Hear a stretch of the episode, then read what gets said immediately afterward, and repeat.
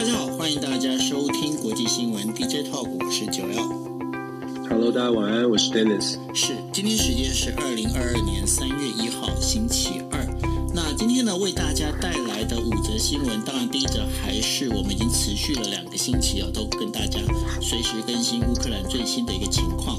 那所以今天也会跟大家来更新最新的乌克兰情况。那另外的话，还有一件事情哦，就是说，大家有没有发现一件事情？就是呃，乌克兰跟俄罗斯，俄罗斯入侵乌克兰这件事情已经入侵了快一个星期了，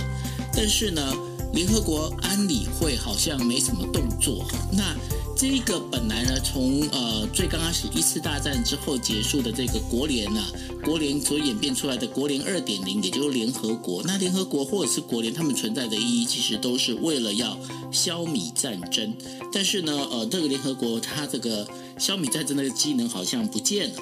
到底怎么一回事？那今天的话，我们会请特地会请那个 Denis 来帮我们开一个联合国安理会小学堂，来跟大家讲一下。到底目前这个为什么这出这出戏到底是怎么演的哈？那另外的话，第三则新闻，我想说，今天上午的时候，如果有用呃那个 Facebook 就是手机版的朋友，应该会发现了你的那个 Facebook 那个状况好像有点宕机。那另外的话，还有就是昨天昨天晚上的时候，Toyota 的那个算是零件厂商哦，它的那个。公司被骇客所害，那个害进去之后呢，三月一号，也就是今天一整天哦，TOTA 的呃，在日本全国二十八条生产线，还有包括大发跟那个日野的这个车厂呢，都完全没办法生产，那个等于说停工都没办法生产了。那这已经证明这个是来自就是呃白呃白罗斯那边的一个骇客的一个侵扰哦。那这当中的话，当然也提到了，就是包括呃，我们在讲的就是匿名者，匿名者的这个骇客呢，他也在攻击呃俄罗斯跟白罗斯的那个呃他们的一个网络系统。那现在的这个网络大战到底怎么一回事？跟大家做分析。还有呢，就是美国代表团呢来访台，那访台这件事情后面所代表的政治意义到底是什么？那最后的话，跟大家聊一下，就是。呃，对于呃各国对俄罗斯的经济制裁，经济制裁哦，到造成的能源飙涨，还有就是一些原物料上涨，对于我们的生活到底会发生哪些改变？那会跟大家来分析这几件事情。那第一件事情要跟大家聊的就是说，乌克兰跟俄罗斯的在第一回合的这个停战谈判里头啊，可以说是呃没有结果哦，因为。大毕竟呢，大家各有各的想法，各有各的主张哦。那俄罗斯的主张，他其实他是提得蛮高调。他简单的讲，他就是希望能够让乌克兰呢能够臣服于俄罗斯哦。那对于普丁他的一个想做的一些做法呢，这样看起来的确哦，他原本他计划的就是把现在的政府，也就是呃泽连泽伦斯基这样的一个政府呢，能够赶出去之后呢，他想要成立一个傀儡政权哦，那或者是把乌克兰变成他的属国。用这样的方式来走，那当然了，在这这几次的这个呃，我们在讲说这个将近一个星期的乌克兰的人民哈，对于这整个一个呃，就是抵抗暴力这件事情里头啊，他们做了很多那呃，我们也从新闻片段里面看到很多让人家觉得感动的一些画面啊。那其实我自己看了，包括呃 B C 呃 B B C，还有就是一些采访哦，因为像呃，你知道。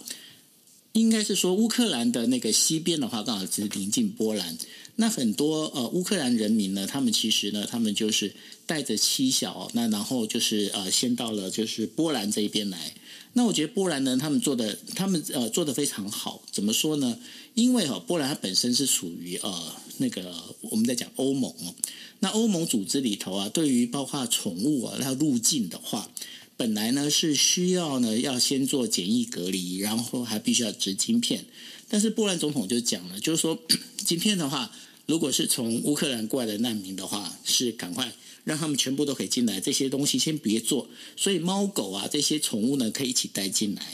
然后呢，还包括了，就是说波兰呢，还给乌克兰的难民是怎么样呢？就是说，给他们呢，他们就是可以直接搭乘波兰的交通工具，哈，就是大众交通工具。那这样的话是免费的，哈，因为大家知道，因为毕竟你如果从乌克兰逃难过来的话，你身上你可能只有乌克兰银行的信用卡，那这信用卡能不能用？现在。老实讲不知道，所以说钱呢，这财务呢这部分其实很难讲。那所以呢，波兰他们是已经准备好迎接迎接来自乌克兰难民哦。那根据欧盟的一个他们本身的一个记录的话，他们本身的一个预估，大概欧盟必须要承接大概将将近七百万的乌克兰的乌克兰的难民哦。那这当中的话，有一件事情让人家让我看的其实还蛮感动的，就是说很多乌克兰乌克兰的这些年轻人哦，然后他们把自己的妻小啊，把自己的这个送到了这个波兰安顿好之后呢，他们又越境回到乌克兰。回到乌克兰做什么事情呢？那他们回到乌克兰去排队，排队领枪。领枪的话，就是要开始准备巷战了，就对抗俄罗斯。然后呢，在呃乌克兰的第二大城哦，那也有很多的那个妇女啊，因为他们在 他们那边的话，很多在生产那个包括啤酒啊这些相关的哦，他们把这些啤酒瓶全部拿来做什么？全部集合哦，然后来做火焰瓶哦。但等于说，就我跟你拼了就对了哈。那在这整个一个看这整个状况里面，你可以发现一件事情哦。我们在上个星期的时候，我们在讲，呃，当俄罗斯在准备入侵乌克兰之前呢，泽伦斯基他的一个民意民调啊，大概是二呃百分之二十四点五，但是呢，现在最新的民调是百分之九十一哦。那你就可以知道说，其实乌克兰人民是非常相当的团结。那在这整个一个状况里面，我表示说，呃，Dennis，你怎么来看这样的目前的一个发展？你说泽伦斯基的民调吗？还是整体的目前的战况？战况。啊，整体的战况啊，现在我们看到的，我觉得是这样了，就是说大家在看媒体哦，可能看西方的媒体之外，也要从不同的角度来看。我这样说是因为关于战况这件事情呢，光光是我们从不同的媒体你看到的战况就会有点不一样。为什么呢？因为我们现在看到好像是乌克兰的民众因为积极的团结抵抗，所以守住了基辅，守住了这个科尔哈兹这些主关呃主要的城市。可是我们在 DJ Talk 也跟大家分享过，如果你从不同的角度来看的话，你就会开始觉得，诶，是不是真的？呃，俄罗斯的军队有这么的弱？也就是说，我们不是要强调他们很强，而是俄罗斯的军队事实上集结了。之前就说了，美方也讲了十五万的军队，可是到目前为止，看起来好像呃，乌克兰的人民团结起来就可以抵挡这十五万的军队哦。呃，我们要去做一些思考的是，是不是他们呃，俄罗斯呃已经全力进攻了，还是说俄罗斯现在乌克兰抵挡的只是前锋的部队？会这样讲的原因，是因为现在西方媒体也开始传出来，俄罗斯。呃，可能会加大它的进攻的力道。我们会怀疑说，为什么昨天好像有和谈，好像出现了曙光？呃，刚刚九欧也讲了几个乌克这个俄罗斯的普丁提出来的条件，这些条件其实蛮硬的哦，包括了呃要求西方国家去承认克里米亚是属于俄罗斯的，在俄罗斯的主权范围之内，包括了乌克兰的去军事化，包括了这个未来的北约不能够加入北约哦，这些条件和去纳粹化等等哦。在这些条件设定、设立、设了这些门槛之后呢，已经是蛮严苛的。然后再加上呃，俄俄罗斯的这个动作，很显然的，普丁是打算要用强势的军事压力，让乌克兰呃，让乌克兰的泽文斯基必须在谈判上面把这个他提出来的这些条件都去都接受下来，都吃下来哦。我们首先他，而且他不只是针对乌克兰，他是针对整个西方国家。我们刚刚说了，克里米亚是要全世界来承认它是属于俄罗斯的主权，所以其实。普丁的条件拍的是蛮蛮硬的，那他的硬呢是基于他现在觉得他的这个军事攻击如果再再再次的强化，就有就有办法去压迫乌克兰。大家可能会有一些怀疑，就是说我们西方国家的这个军经济制裁已经下下去了，而且经俄罗斯的经济也卢布也下跌了，经济也受到重创了，为什么呃好像还没有办法得到？快速的成效，好像普丁反而还更加大的力道。我们可能要回问一个问题是，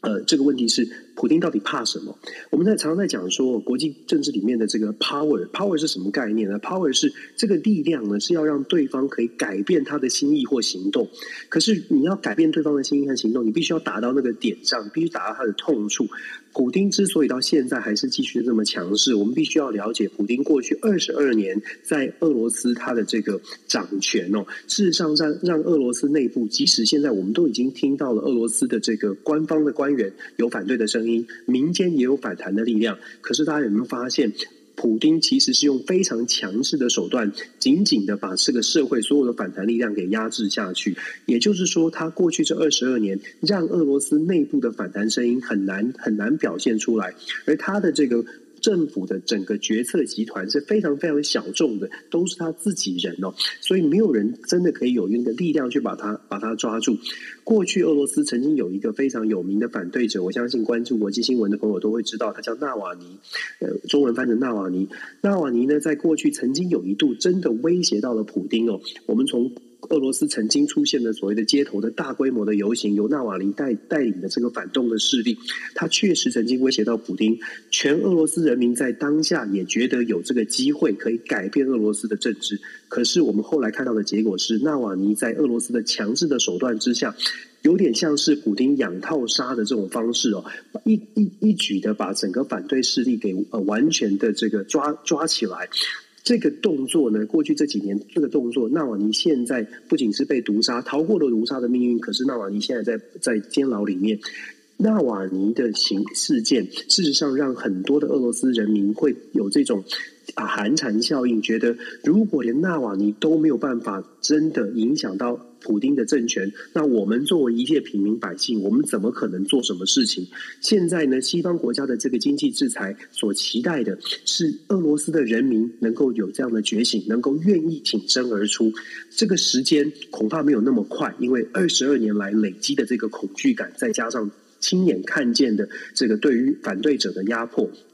我们常常在想说，很理想的说，每个人都应该要奋奋力的捍卫自由民主。可是，当你看到我们刚刚讲的这个故事，然后你想要为国家、为自由民主做奋斗，甚至是推翻普丁的时候，你回头看到你的小孩在叫你，你的那个心态就稍微做改变了。所以，现在我们谈的是，目前为什么看到普丁好像继续用很强的力量继续往前推进？我们。不想看到的状况，可是很有可能会发生的是，普丁还会再加大力道，而且可能更严格的、更大力的去攻击乌克兰，希望要求这个乌克兰哦，在这个谈判上面做出妥协。所以我个人不是非常的乐观，说乌克兰可以很平顺的在透过谈判的手段，可以减少他们的呃这个伤亡。所以这也是为什么我今天早上在看泽文斯基的演说，我也我也觉得很难过，但是也是。必须，我必须要说，我也是，我也是有点受不了。但是我同时也在想，同时也不禁让我脑袋脑袋里想到的是，真的靠经济制裁，或者是我们这样的大声的呼吁，真的有用吗？如果面对这种比较已经完全不能够用正常手段来威吓的这样的一个人物，我们要等待时间，让俄罗斯的人民觉醒，还是可能整个国际社会要给更更大的力量？我不敢说是不是要发动战争，但是我。我觉得，如果普丁都已经把核协核威胁拿出来谈的话，也许各国真的可能要下定决心，看看是不是要用，嗯，也许是军事或者是更强力的手段，否则我我我不乐观，觉得这个普丁会任轻易的往后退哦。那现在的局势发展呢，很显然的就是和谈，和谈是期待，但是和谈呢就变成。而乌克兰必须要面对的这个战火的袭击之后，接要不要去接受这个妥协这些条件？如果乌克兰接受了这些妥协的条件，乌克兰恐怕就不会再是乌克兰。那问，但问题就出在那西方世界到底怎么看？整个国际关系联动了很多。今天我们其实在看这个这个问题，就是呃乌克兰的问题的时候，其实非常值得大家去思考。周边的所有的国家，待会我们也会谈到联合国安理会，周边的国家到底是怎么反应？因为周边的国家目前的反应，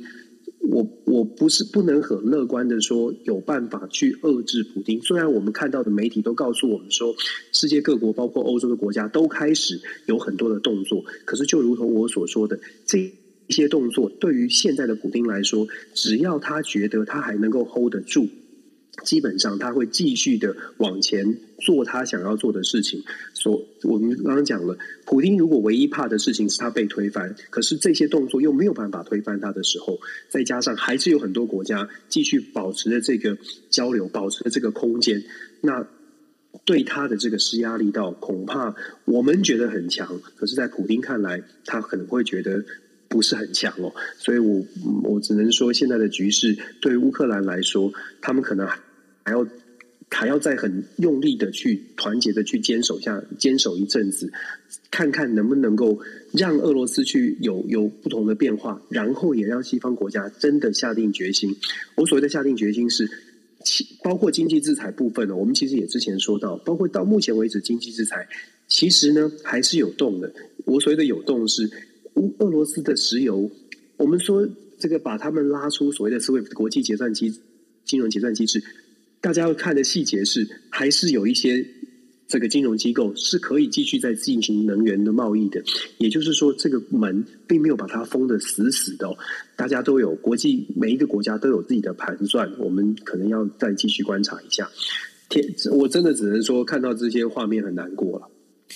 两个问题哦，第一个问题，就政治学的角度的话，俄罗斯它到底属不属于民主国家？因为呢，它其实它不是，绝对不属于。没有，但是你又发现一件事情，它有议会。然后他用选举，嗯、我们我们在讲说用体制的方式嘛，哈，他有选举，他有议会。那这样的话，那如果他不是民主国家的话，那他该被定义为什么样的国家？因为他现在跟过去的苏联的共产制度的国家又不一样了，对不对？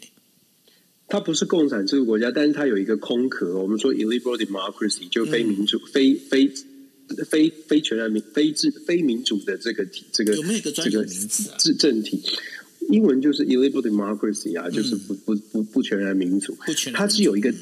它是有一个政体，它是有一个民主的制度，它这个制度是一个框架，但是整个内部都是都是都是一个我们讲话讲直白一点，就是一个假的一个制度哦。就是虽然有制度，我让你看起来有一个制度，这也是为什么我们在评断民主的时候，绝对不能说有选举就是民主，它的内涵是很重要的。民呃，普丁执政的这个俄罗斯，很显然的就绝对不会是民主的，它的民主积分是很低的。你只是我们只是看到它的一个规则而已，但是完全。不是按照规则在走。嗯，第二个问题，你觉得普丁在讲用他用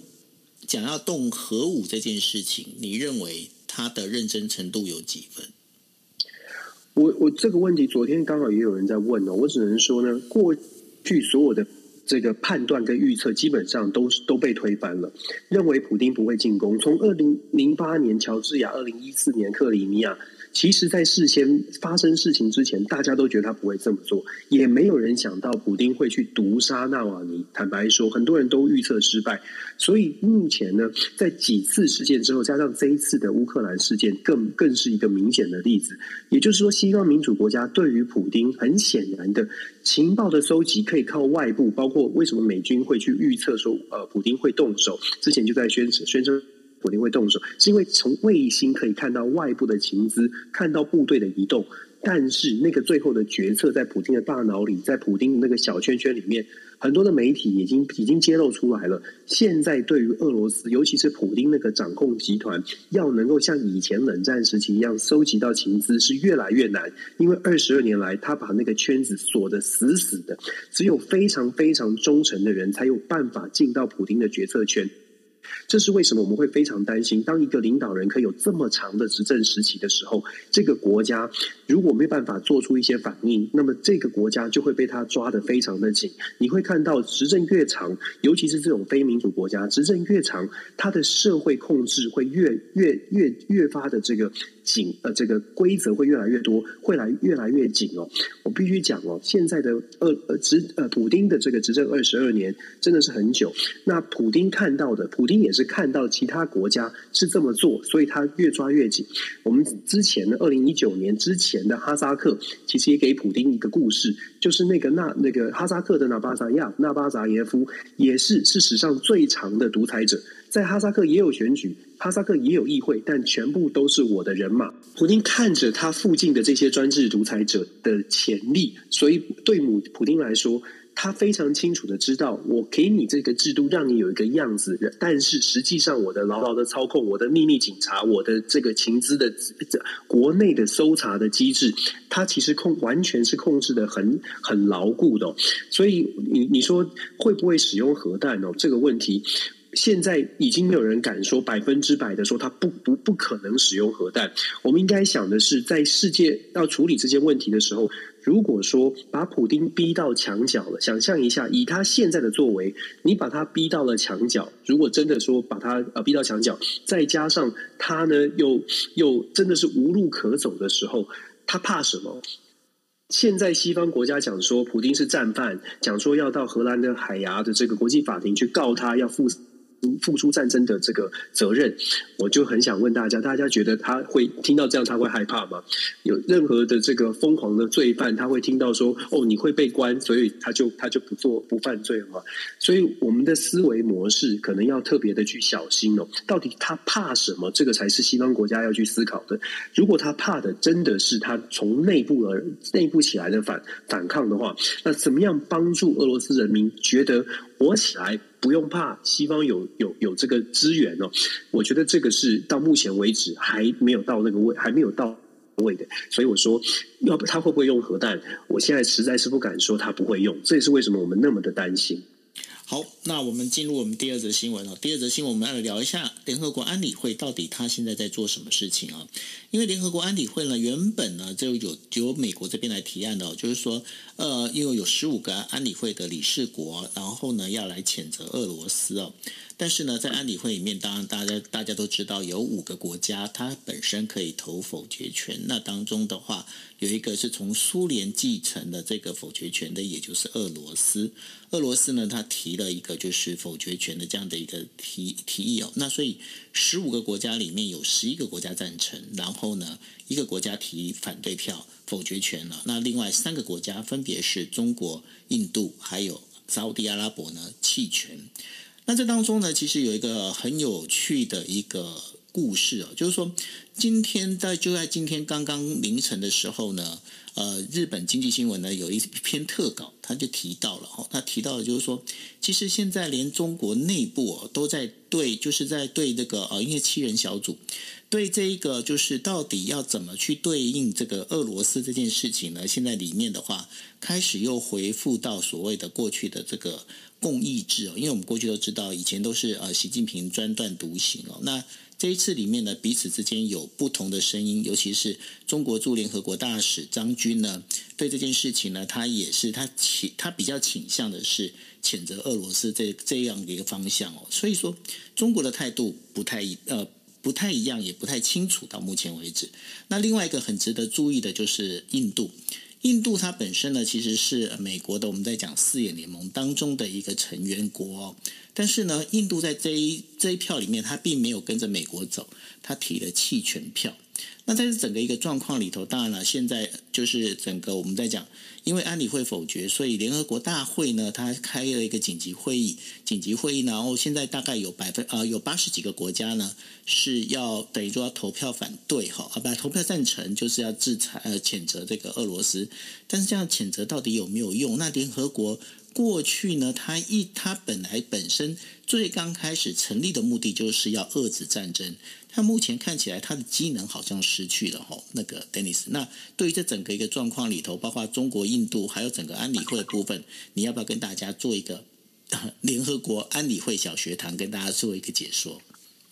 对，不敢说小学堂，我跟大家解释一下现在安理会的运作的方式哦。其实大家在很多的国际新闻当中都听到联合国安理会，安理会常常听到这个词，也大概都学，可能有朋友知道说安理会呢，事实上它有这五个常任理事国，这五个常任理事。国拥有一个特权，从一开始一九四五年成立联合国之后，就给予这五个常任理事国一个特殊的权利，叫做否决权。为什么？如果真的回顾的话，为什么当年会有这样的情况呢？是因为当年世界这五强哦，这五强呢要能够坐下来一起来做这个协议，要组织一个联合联合国或者是跨国际的这个联合的组织，要让大家觉得我在这个组织里面，我有跟人家不一样的地位。毕竟我的国家是比较大，再加上未来交会。费啦，各种的协助各国，要让这五个国家说服这五个国家愿意一起来共同创造出这个国际的组织的平台，要给这个，所以当时设计的这个特别的制度，就是有一个安理会，这个安理会做的决议呢是。联合国的大会必须要遵守的，这是个按照联合国的宪章。为什么安理会这么的重要？是因为联合国的大会，刚刚九二说的，召开的紧急临时大会，对，它是召开临时大会。但是临时大会不管大会当中一百九十几、一百九十五个现任的会员国，就算一百九十五个国家里面有超过半数或者极大的比例做出来的共同决议，这个大会做的决议只是建议，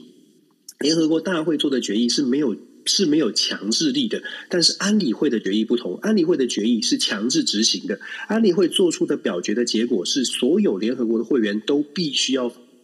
必须要遵守，这就是给了安理会一个特殊的位阶。可是当时又怕，就是只有这五个国家，好像呢，好像不太公平，所以把安理会扩大变成十五个国家，有十个是轮流的，每两年一次，让让然后跟这五个国家一起来进行针对国际上面有任何出现和平争端的时候，要做要做出一些反应哦。那其实联合国安理会常常在开会，有任何的人道问题、安全争端都在开会，可是往往都卡关在就是。我们刚刚讲的这个否决权的部分，因为俄罗斯是五个常任理事国之一，导致俄罗斯或者是中国，其实在很多的意见上、意识形态上面，跟西方的价值观是不一样的。所以我们常常看到，当世界出现了比较大的争端的时候，安理会基本上做不出一个五大强国共识的、共有共识的决议哦，非常难出现这样的决议。这就导这就导致了什么呢？即便我们今天看到了乌克兰发生这样的争端，我们刚刚说的俄罗斯他自己就占了一个关键的否决权，所以不管安理会有多么多么强势的想要来对俄罗斯进行制裁，或者是要谴责俄罗斯，连发个谴责声明他都会否决哦。所以现在这个制度呢，出现了一个很大的挑战。当时一九四五年成立这个联合国的时候呢，大家会觉得人类已经经历过了两次大战，不会想要再。走向世界大战，所以觉得在这样的一个假设之下呢，设立的这个机制，觉得不管任何的情况之下，大家不会说想要推翻这个体制，想要创造社会的世界的呃动荡。但是现在的乌克兰争议，让很多人今天最新的消息哦。泽伦斯基是呼吁联合国安理会必须把制度做改变，把俄罗斯推踢出安理会，否则的话，永远都是世界永无宁日。美国的共和党呢，也在这个时候要求美国的政府去呃去提出这样的一个动议哦，会不会成功呢？我觉得一样的，他的立场动机是很强，但是他要成功难度非常高，因为制度设计的关系。那我们说安理会现在能做什么呢？其实安理会它的按照安理会的。制度设计，它有包括了超过十几种的制裁制裁的方式，其中也有包括我们经过的所谓的维和部队哦。如果安理会决议认为说，某一个国家遭到另外一个国家的攻击，需要其他的国家用军事力量强势介入。联合国过去曾经做过，也就是所谓的维和部队，大家可能在新闻上面看到那个蓝帽子的维和部队，多国组织一起组织起来的。可是我们一样要说，就是安理会里面的俄罗斯完全卡关卡死在这里。过去这个二月份，就是我们刚刚过的这个二月，今天三月一号了。过去这个二月份呢，又刚好是联合，就是俄罗斯的代表来担任安理会的轮值主席，每个月一次。所以俄罗斯在二月份呢，基本上。各种的这个会议当中啊，俄罗斯自己这个主席呢，就花了很大的篇幅去做去做声明，去强调说，俄罗斯的进攻是针对这个政府，是针对军方人员，没有伤及平民哦。当然，很显然的，我们看到了所有的新闻，就告诉大家说，子弹是不长眼的，不可能没有伤及平民。所以他不断的在擦脂抹粉，只是让大家更加的觉得，也许俄罗斯在安理会的这个席次呢，需要去做重新的思考。很多人说，哎。俄罗斯在过去这段时间也有有也有他们合理的论述，他们自己的这个理由也不是完全的不值得一看。我觉得这是分开来的话题。问题是你只要开发起了战争，发动战争这件事情本身就值得谴责了。过去所有的就像我们小孩子小孩子会争执一样，你都可以说对方有什么不对，但是在不出手的情况之下，都会让你还有一点道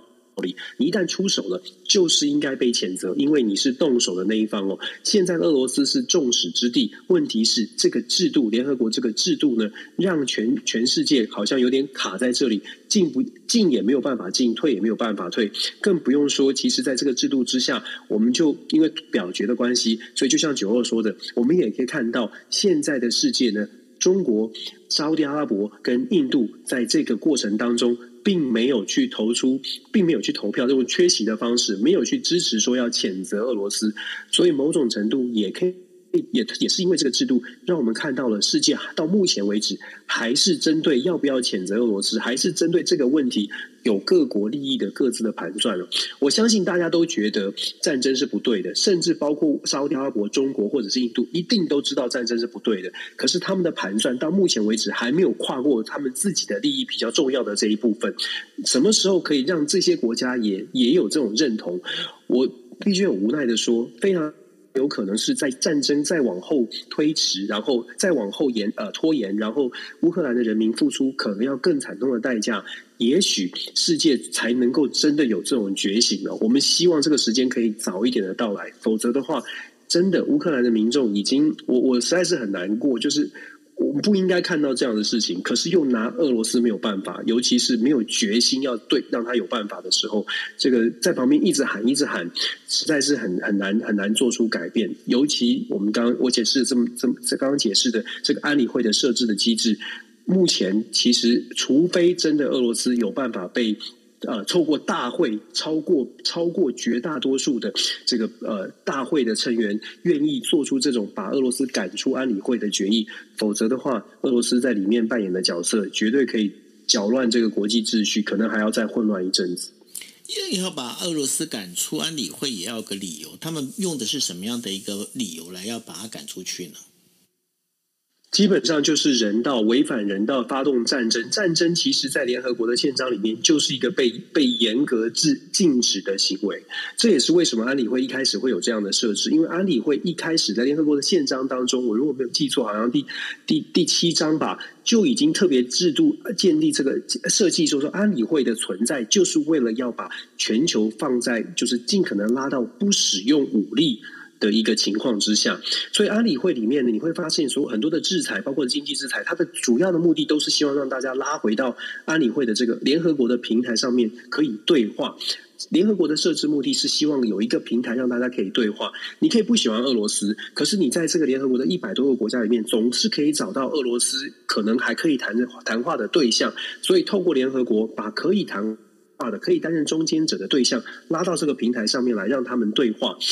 到就是至至少避免说，哎，我们只有两个国家正在交战，我们永远都对话不起来。透过联合国的平台，你至少可以相信一个第三方是会是比较中立的仲裁者，比较中立的环境可以让你对话。但是现在的关键在于，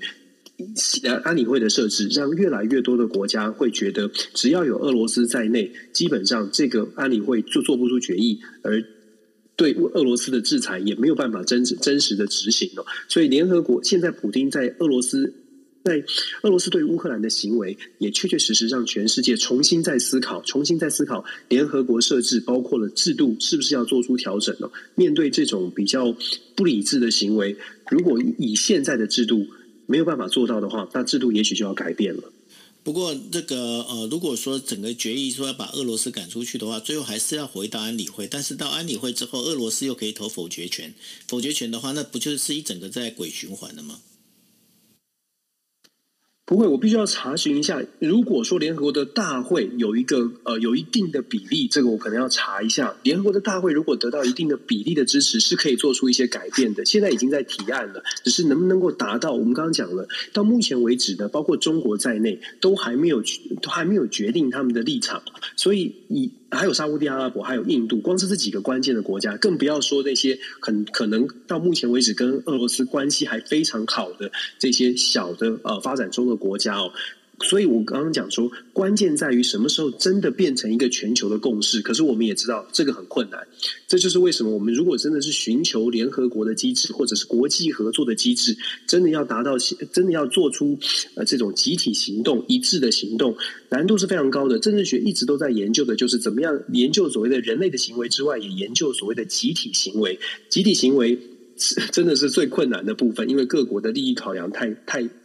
差距太大，所以我会觉得，如果与其呃等待联合国做出什么样的共同决议，不如思考一下，现在比较有实力的大国到底有什么其他的方式，可以真正的改变。我们刚刚一开始就说了，真正改变普丁的思维跟普丁的做法，难度很高，但是不是不可能。关键在于愿不愿意，愿不愿意真的破釜沉舟哦，自断一臂也要挡住他，有没有这种决心？是。那刚刚有提到了有三个国家，中国。呃，印度还有沙乌地阿拉伯，然后当中的话，中国它弃权的话，大家应该都比较能够理解，可能背后的有什么样的一个想法跟理由。那另外的话，突呃，这个印度跟沙乌地阿拉伯他们弃权的最主要原因，好像中东的部分对于这整个呃美国也有一些意见。那印度本身为什么它本身身为四眼呃四眼联盟，它并没有去听美国的话，然后跟着美国一起走呢？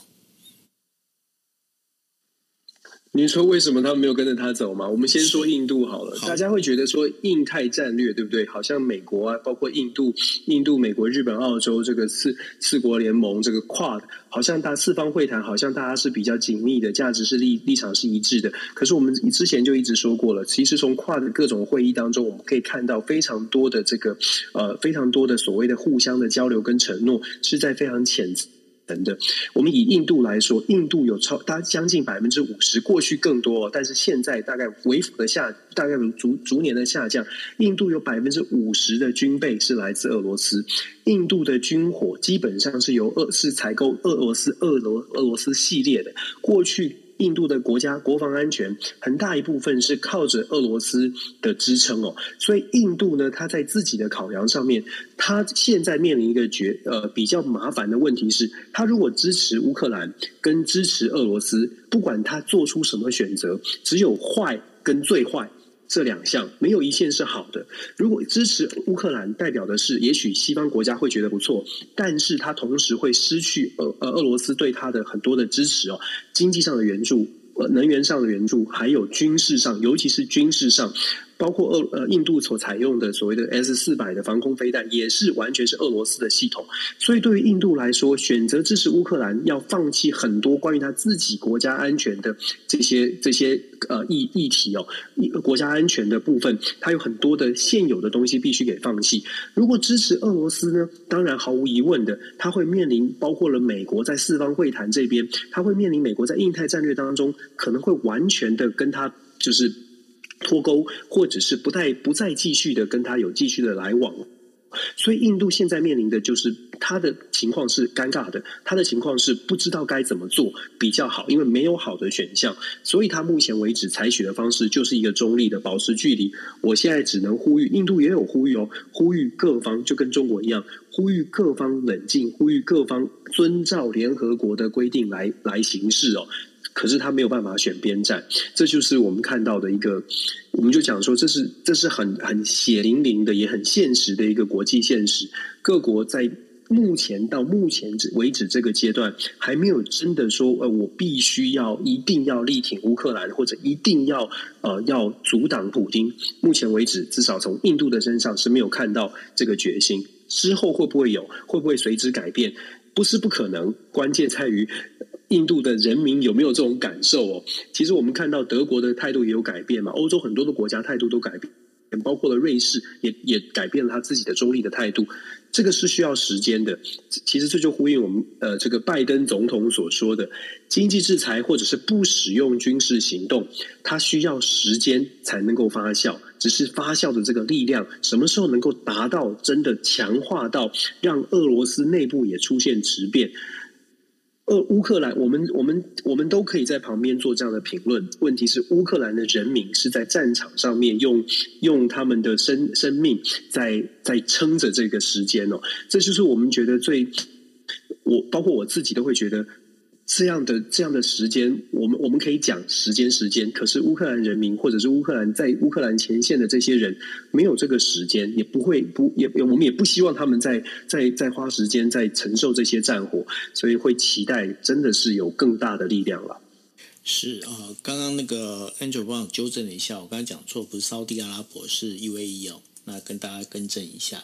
OK。好，那我们接下来的话，我们进入到我们第三则新闻了。第三则新闻，对，刚好刚好你讲到 UAE，我就补充、嗯、UAE 是就是从今天开始，UAE 是联合国安理会的轮值主席。呃，三月份嘛，对不对？三月一号开始，所以 UAE 接下来这个一个月呢，他是负责轮值主，他是担任轮值主席的。担任轮值主席可以有排议程，可以可以有决定议程的这个条这个权利哦。那 UAE 的态度，目前为止，他目前表现的态度。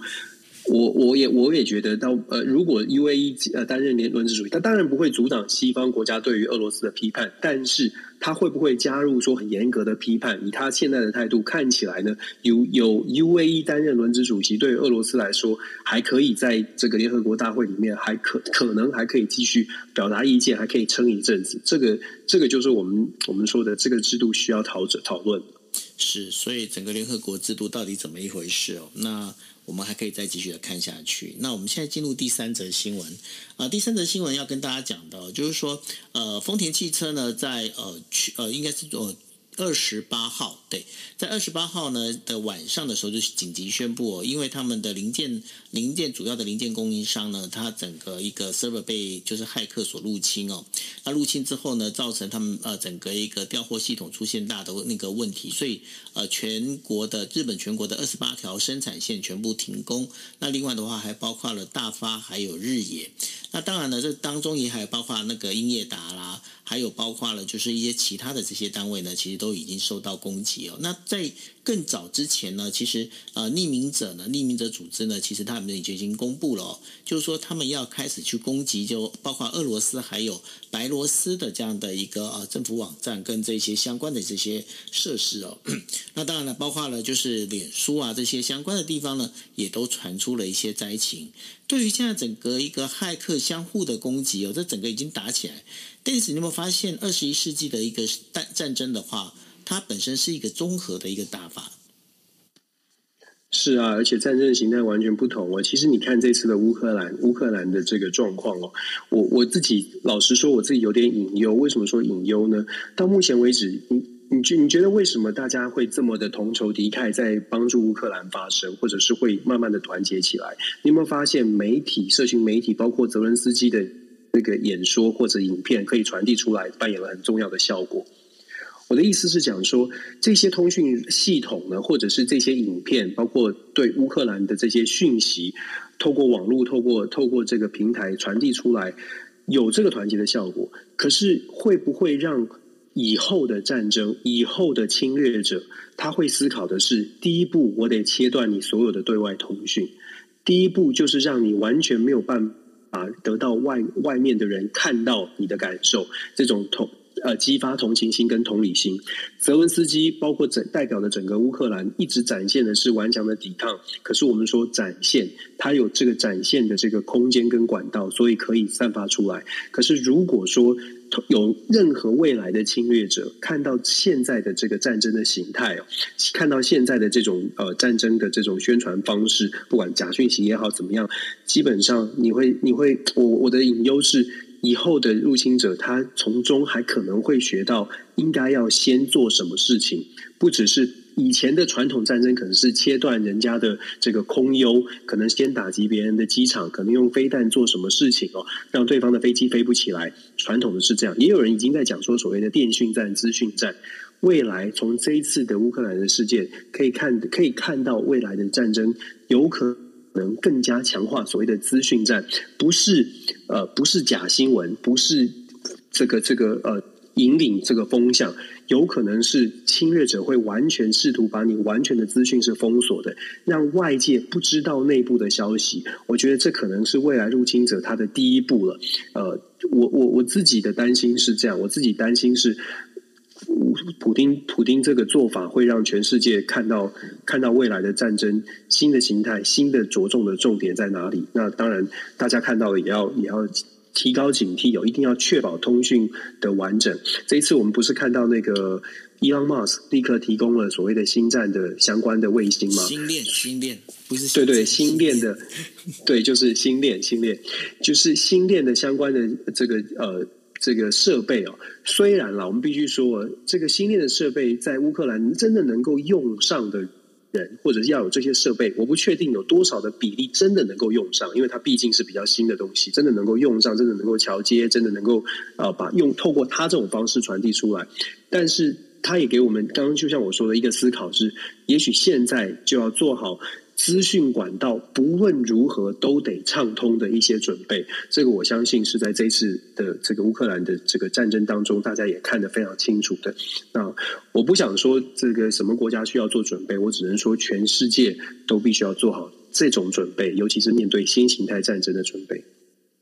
的确哦，因为新形态战争里头啊，我反而它就是除了。Dennis 刚才所提的话，你说切断了，我倒觉得，呃，像俄国的话，他感觉上，因为像 Andrew 他也反映了，俄国他并没有，他故意不切断这些网络哦，他不切断网络，他有他的一个做做法跟道理哦。那另外的话，其实还有包括发布这些假讯息啊，包括这一些假的视频啊，等等等等之类的。其实未来的一个呃，我们在讲的，就未来的战争是一个复合式的一种作战方式。那包括情报站、包括资讯站这一些东西的话，其实大家大家都要注意哦。那所以呢，接下来我们要聊的就是第四则新闻。第四则新闻呢，是美国总统拜登呢，他派出了就是前参呃参谋长，然后联席会议主席哦马伦，然后来到台湾哦。派代表团来到台湾，那当中的话，其实还包括了，就是因为马伦他本身是美国那个制服制服组的这个负责人嘛，哈，然后还有就是包括前国防部长，呃，国防部的副部长，然后到这个台湾来，那在呃明天的时候要跟蔡英文总统见面哦。那在这整个状况里面，呃，美国拜登总统他派的这个代表团来台湾，最主要的目的是什么？支持台湾啊，毫无疑问的，这个最最直观的消息，或者是也是毫无疑问的讯号，就是支持台湾。在这种情况之下，支持台湾，当然它有很多层面哦。第一个就是他他表现表达支持台湾的立场，就是在这个国际局势当中呢。如果有人担心，呃，乌克兰的局势会影响美国对其他地区的这个呃支持，美国先派出这个跨党派的代表团来表达支持。另外，支持台湾，它的另外一层目的呢，是要告诉亚太地区的盟友，当然包括日本、韩国、澳洲，让大家知道说，美国的印太战略的方针没有改变。之前我们在阿富汗撤军的时候，大家也已已经提到了，就说，诶，美国在中东地区移转移一些资源到亚洲。因为美国重视印太战略，那大家。中东的国家呢，会想说，或者是其他的国家会想说，哎，那现在欧洲发生战战事了，是不是美国会把印太战略重新做调整，把印太战略再把它往后移一些，欧洲再把它重新挪回来主主主旋律哦？因为过去在印太战略之前，大家如果记得的话，基本上是冷战思维，基本上赌的是俄罗斯，现在赌的是中国，所以大家会想说，嗯，现在俄罗斯这么的强势，是不是印太战略会把重心从印太再转回欧洲？那美国做出这样的动作，其实也是某种程度告诉大家说，亚太地区的盟友不用担心，印太战略仍然是最重要的。事实上，在美国的盘算当中，俄罗斯虽然是狼子野心，虽然很凶狠，但是以整体的国力、综合的实力来说，中国带来的威胁对美国来说还是排在第一的，还是最大的。其实我们很客观的看各项数据，俄罗斯虽然呃。有它的能源的这个控制力、载制力，但是中国它在各方面可能是更综合的国力呢，或者是甚至是有一些潜力，是比俄罗斯是远超过俄罗斯的。所以在这个部分，印太战略所谓的守住中国，或者是挡抵挡住中国，到目前为止它不会改变的。甚至我们说可以预期的，未来对于台湾、对于整个亚太地区，美国会加大更大的。更大的力道去展现他在印太地区的这个协助的力量哦。那另外，我自己也会觉得说，还有几个可以观察的点呢，是因为这次来的全部都是国防外交、国防国安相关的人士，其中还包括了 Fony，Fony 是差一点就要成为拜登总统的这个国防部长哦。他们所代表的意思哦，其实像 Floney、像 Mullen 这些人都非常资深，Floney 也其中有好几位，包括 Floney。都是在曾经在就是在去年的大概十二月一月的一月呃十二月的时候吧，曾经公开的联合好几位国安的人士公开的写信。让拜登总统知道，你对于阿富汗事件，呃，有有错有过错，在乌克兰的事件，你必须用更强硬的手段来展现守护乌克兰的决心，否则乌克兰就有可能陷落。他们的态度是非常强硬的，可是当然，拜登没有没有真的采取非常强势的手段呢。那我们想想讲的是，弗洛尼他们代表的是真的是国安系统的人。我们不能说他们比较鹰派，可是他们对于安全、对于军事上面的态度呢，是比较强势的。所以，对于台海的安全，他们想要传递的。想要跟台湾进行的合作，我们可以期待的是，他们可能会谈更多真正的军事上面的安军事上面的合作的问题。这个是我们呃这一次的访问团当中，我们当然不会知道蔡总统跟他谈了什么，可是可以想象的是，在军事的合作上面，美国未来会想办法在可以运作的空间当中，增加跟台湾的军事合作。我们讲了，其实谈了不少美国的一些期待，包括了军备预算的提升，包括了这个呃这个后备力量、后备动员力量的真正的训练跟准备，还有包括了全民国防，甚至是恢复征兵制，这都是美国的期待，也是美国的一直丢出来的问题。台湾要自己去，台湾要面对的。那我们相信这样的访问团可能。可能会谈到未来一些军事上面的合作问题，因为没有合作，没有没有联合的演练。九二我们当过兵，我们都知道，没有演合作的演练是不可能。今天说哦，我们上战场，我们看个眼神有就有默契，没有默契是不行的。我们的默契也是 对，一定要有对过。我们的默契也是慢慢累积出来的。同样的军事合作也是如此哦。那最后呢，我必须说，它的弦外之音的部分，我觉得它的弦外之音是。透过支持亚太地区，尤其是支持台湾，他是试图向北京当局释出的讯号是：你现在还在骑墙，你现在还在俄罗斯跟乌克兰之间是呃这个找寻自己的这个中立的位置哦。美国希望透过这种方式来向北京当局做出一些表态。如果说你没有办法在历史的关键时刻做出正确的选择，那么美国也必须要在历史的关键时刻用更大的行动告诉你：呃，你不配合，我们要做什么事情哦？尤其是在印太地区，我们。会让中国有更大的这个更大的威胁感。那大家会说啊，那美国是不是要跟中国开战？我个人会觉得，为什么美国现在敢这么大？就是目前还是很强势的，在亚太地区呃做出很多的行动，是因为到目前为止，如同呃之前的这个参谋总长首长联席会现任的这个 Milley 将军，就是现在的参谋首总长了。呃，他所说的，根据美国的情报还有各种的军事的评估呢，至少在短期之内。他是说两年了，但是如果全盘考量的话，解放军虽然在军事上面不断的追进，但是至少在未来的短期之内，美国还是有一定的这个压制力的。所以到目前为止，美国还是希望现趁着现在还有压制力的时候，尽可能的往后把线画得清楚一些哦。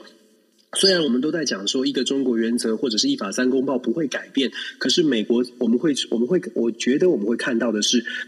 美国在接下来这一两年，会在这个一个中国的这个线之内，尽可能的推到最极致，会推到最极致哦。透过这种政治外交的手段，再加上军事的联合的准备，让这个美中之间的线呢，拉拉到压到这个最。这个最紧绷、最紧绷的底线，我觉得这是我们可以、我们可以预期得到的。所以反过来说，我必须要、我必须要讲这个代表团来台湾这件事情呢。我希望呃，台湾的不管不同政治立场的朋友都要去思考哦，不是说哎呀一直在想说，哎，美国是不是有什么样的算计？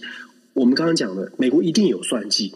美国一定有算计，各国都有他的算计。可是，是不是因为美国有算计，所以我们就说他是坏人，我们不要接触？国际现实，我们要面对的国际现实是，美国他有算计，台湾能不能够在算计当中，我们也进行，我们用自己的智慧，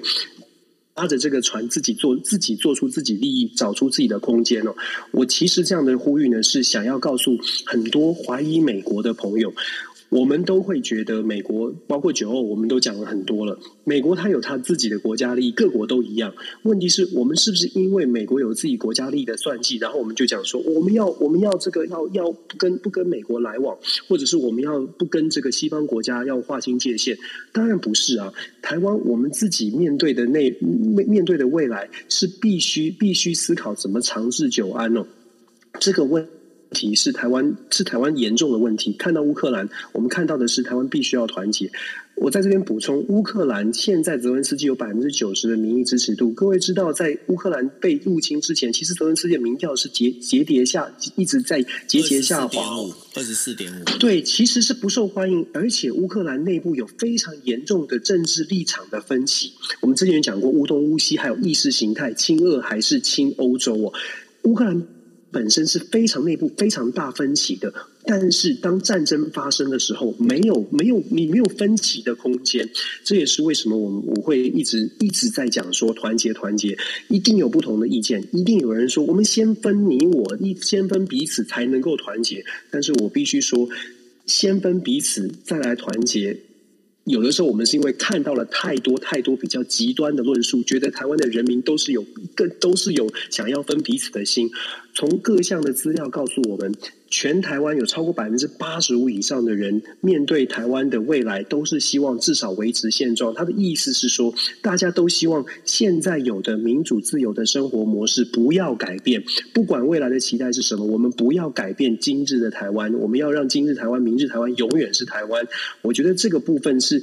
不管你的政治立场是什么，现在就可以稍微想一想的，透过各种的资讯，我们期待的是。真的，大家团结吧，想一想吧。我们不要等到到真的遇到必须团结的时候，或者是遇到什么事情，我们才团结起来。我们现在就可以团结。我实在是语重心长。我最近看那个影片啊，看乌克兰那些受受受害的影片，还有小朋友。哦，我不知道，我我我我不敢说我每天哭，但是我我每看我我我我我都很受不了。我不知道酒后你怎么感受？我只能说我好希望大家真的可以放下成见，我们不要走到那一步了。我今天今天在跟那个呃几个同事在开会的时候，那有跟他们讲了，就是包括 BBC，包括就是刚刚有跟大家分享的，就是呃乌克兰的乌克兰的民众，他们等于说刚刚有提了嘛，他避难到波兰，然后再从波兰啊、这些等于说壮丁们，他们就又回到那个乌克兰的时候，我发现一件事情，我讲到后来我有点哽咽，所以我又把它吞下去了。虽然说没有在那个没有在同事面前有那种。等于说失态，但是呢，问题是就我我不知道哎，因为因为我看太多影片，看太多这一些照片的时候，其实心里是蛮难过的。因为嗯，怎么讲？我觉得就是像我们刚刚前面在讲的嘛，发动战争就是不对嘛，你就是不对嘛，你就是不应该做这件事情嘛。然后。我记得我看到一个小朋友，小朋友在哭，然后哭得好大声，然后他就说他半夜睡睡醒来之后，然后就发现天摇地动，然后他就说，嗯，我爸爸妈妈说这就是战争，然后他就说我好希望他赶快结束，然后就又继续哭，啊，反正你看了你你心里会很痛啊，那所以呢，我会觉得就是说很多事情哦，那这当中包括了就是说。自己还是要强壮啦，就是呃，我那时候跟就就在今天就跟同事他们讲，就是说团结很重要，很重要。那今天不管你有什么样的一个，你有什么样的政治立场，在都是同样在台湾这片土地上，就是就是团结嘛，啊，不然呢，对不对？真的，真的是这样啊！你看，因为各种的影片，我昨天是看，我今天早上是看到那个，我不知道你有没有看到，有一个六岁的小朋友在巴士上面，他们要要离开基辅哦，在巴士上离开基辅，然后就拍到说他含着眼泪，他就说他刚刚跟他爸爸说，对，他就跟他爸爸说再见，然后他觉得很难过，不见得能够看到爸爸。我我我觉得台湾根本就是台湾没有那么大的分歧。就是我们现在遇到的状况，都是我们自己自己创造出来的分歧，没有那么多的讨厌鬼，台湾没有那么多的讨厌鬼，不管你是蓝的，你是绿的。没有那么多讨厌鬼。我今天早上在车上，呃，刚好就是跳出，就是 Clubhouse 会跳出东西，Clubhouse 跳出卡子跳出来，跳出来不同的房间，真的好分歧，好分歧哦。有人在讲说什么什么美国代表团来，然后然后什么说说国民党可怎么怎么这么不要脸。另外一个团呢，在讲说什么什么什么，就是在批评什么蔡政府怎么样。但是我必须讲，这都是非常非常小众的。可是，因为我们看到这些，包括媒体要扮演角色，尤其要团结的话，媒体在创造这些极端的人物，包括我们在媒体上面看到有一些艺人，什么黄安啦、什么人，然后在另外一边有什么蔡丁贵。我必须说，这些都为什么我们会今天会知道这些人？那是因为媒体觉得这是极端的故事。我们在媒体也待过，这个故事是有流量的。这样的故事会让大家觉得我们不要像这种人一样哦。可是绝大多数的台湾人，媒体哦，我不是这种媒体啊。对，我们都不是，我们都不是，而且我们很厌恶。我们真的是受够了这种蓝绿的。不是说你今天立场跟我不一样，我就不会为你奋战。我也看到了很多人现在在开始开始正视到这个问题了，我觉得很好。我觉得台湾在这次的启示就是怎么团结。真的是很期待大家可以认真的正视这个问题，这是对我们来说是非常非常接近的。在美国已经有越来越多人在讨论台海的台海的状况了，包括台湾问题已经上了各大美国的媒体都在讲说台湾会不会有遇到什么样的危机哦。所以我觉得我们自己在里面我们要做的事情是，我我一心在觉得第一步是先停止。你对其他人的怀疑没有啊？没有那么多讨厌鬼，我只能说这样。我们能做什么呢？我我我真的我我我觉得，就像九二讲的。战争只要一开始，错就是错，没有没有没有借口，没有理由。打任何战争开始都没有理由。战争开始，俄罗斯已经完全完全失去乌克兰的任何支持，这是毫无疑问的。同样的，在面对两岸的问题也是，我们可以希望可以对话，但是我们不用期待说我们永远的示弱就不会发生任何的事情。同样的，我们也我们也我们也要知道说我们自己要做什么事情哦。我我我之前就已经说过了。我觉得台台湾就是我们的我们的我们的家，没有什么好说的。如果有人欺负家，我相信我的家人都会站起来反抗，就是这么简单。那至于说家里面的不同意见，真的大家忍一忍吧，容忍一下，都有不同的人的，没有那么严重，没有讨厌鬼，就这样。你的你的 Clubhouse 还通知还会跳出来，我都把它关掉了。对啊，都跳出来，我跳出来，我看到我就觉得天哪，怎么没有变？为什么要这样？为什么要这样？有有些讯息可以直接那个过滤掉，可以过滤掉，那个可以不用看。对，我真的要过滤掉。不行了，这太影响心心情了。因为有些就好像我们在讲了嘛，因为有很多时候这是小众，那因为透过了我们在讲这些，包括一些社群媒体哦，把小众压缩的变成它好像跟一般的大众是在同一个 level 上面的。我觉得这个是我们自己要去控制的，因为。呃，理解是归理解，但是我觉得，嗯，不能让我们这个情绪被这样干扰干扰到，这蛮重要的。你自己要稍微。对对对，不好意思，我们失态了，抱歉抱歉。不会啦，好，不行啦，我要真性情，我真的是真的是很有感，因为这两这一个礼拜真的都在。我又我又没叫你不要失态，对不对？你峨眉失态都可以啊，随便你。没事。然后我们公开记录最后一题，最后一则新闻，最后一则新闻是要谈到，因为现在其实各国呢开始对俄罗斯展开了任呃很多的制裁哦，包括天然气的制裁也好，包括赶把那个俄罗斯呢赶出了我们在讲的就是这整个一个呃汇率的这样的一个兑换的这样一个呃银行机制里头哦。那根据日本哦，根据日本贸易振兴机构的调查哦，在二零二一年的时候，整个俄罗斯它的一个我们在讲的使用电子支付的这样的比率呢，大概是呃到高达六成以上哦。那所以呢，在整个现在目前的状况，便是大家抢着去 ATM 去提钱，我在讲俄罗斯的人哦，ATM 去提钱。拿现金，这等等已经造成了包括卢布的一个呃大量的一个贬值哦。那对于这样整个制裁里面，当然大家会希望说，就好像刚刚那个 Dennis 提到的，希望就哎那个俄罗斯的民众呢可以起来哦，对于这个普丁这样的事情能够有一些约制。但是呢，老实讲，这对整个全球的一个经济也会有一些影响。那这整个一个状况你怎么来看呢？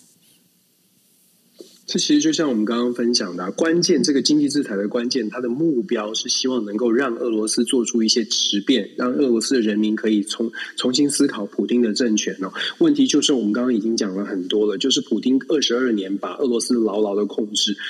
基本上我们要看到这种改变。可能那个力道要更强大一些，包括经济制裁是不是完全的堵死他？呃，有没有办法有下定决心做到这件事？就像我刚刚形容的，如果你要堵完全堵住普丁，真的让他会会有痛感的话，你真的可能要自断一臂，就是全球金融自断一臂哦。因为到目前为止。俄罗斯的石油还是可以透过某些其他的机制继续运作，继续跟其他的国家进行交往，包括到目前为止，俄罗斯可能还是可以继续像是中国、像是伊朗还是有交流的。所以你要怎么样完完全把它截断？它可能截的，或者它可能面临的这可能要施加压力的，还不只是俄罗斯，还可能是现在跟俄罗斯继续有交集的。继续不对俄罗斯采取反应的这些地方呢，也要采取相对应的一些动作。那我们就我们我们就讲了，这个就需要更大的更大的共识。可是这个更更大的共识什么时候会出现？什么时候会发生呢？我最担心的事情就是要让他真的群起激愤到这种程度，恐怕是乌克兰有更大的、更更大的这个这个战争要继续，可能要继续继续延续，然后让让世人真的有这样的觉醒，这是我们不相信、不希望见见到的。所以，还是希望这个和平的谈判就可以，就普丁可以转念。但是，我会觉得只有经济制裁难度真的非常的高。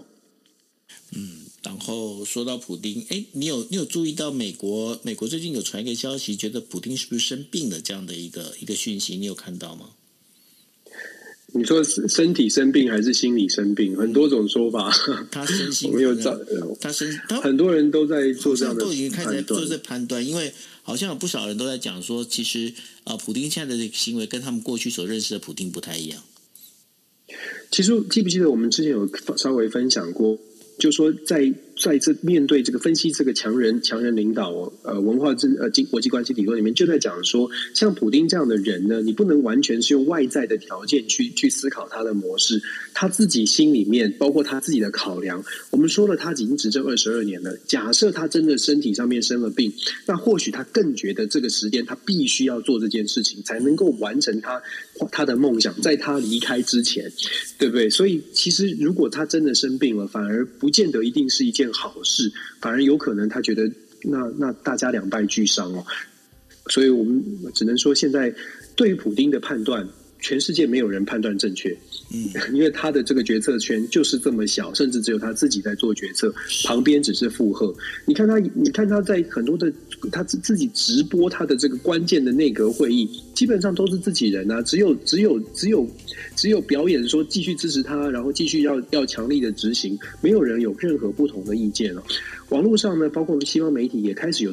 针对普丁内阁成员在媒体上面，在电视上直播看到这些成员做。非常详细的背景分析，然后你看完之后，你会觉得天哪，难怪普丁完全不会理会俄罗斯人民的感受，因为基本上现在有的每一个在内阁上面出现的成员，基本上都是都是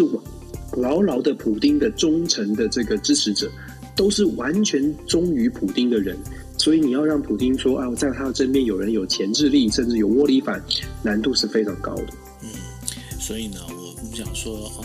对，然后一个这样的一个有权力的人，他手上呢又拥有了全球最多的核弹头，所以呢，这当中的话，其实让人家其实还蛮忧心的。那接下来会怎么走，会怎么样呢？我们会持续跟大家来继续的一个关注。那也欢迎大家锁定哦，国际新闻 DJ Talk。OK，好，那我们今天节目就到这边了。今天有点超时了，那谢谢大家，大家晚安喽，拜拜。感谢大家，晚安，拜拜。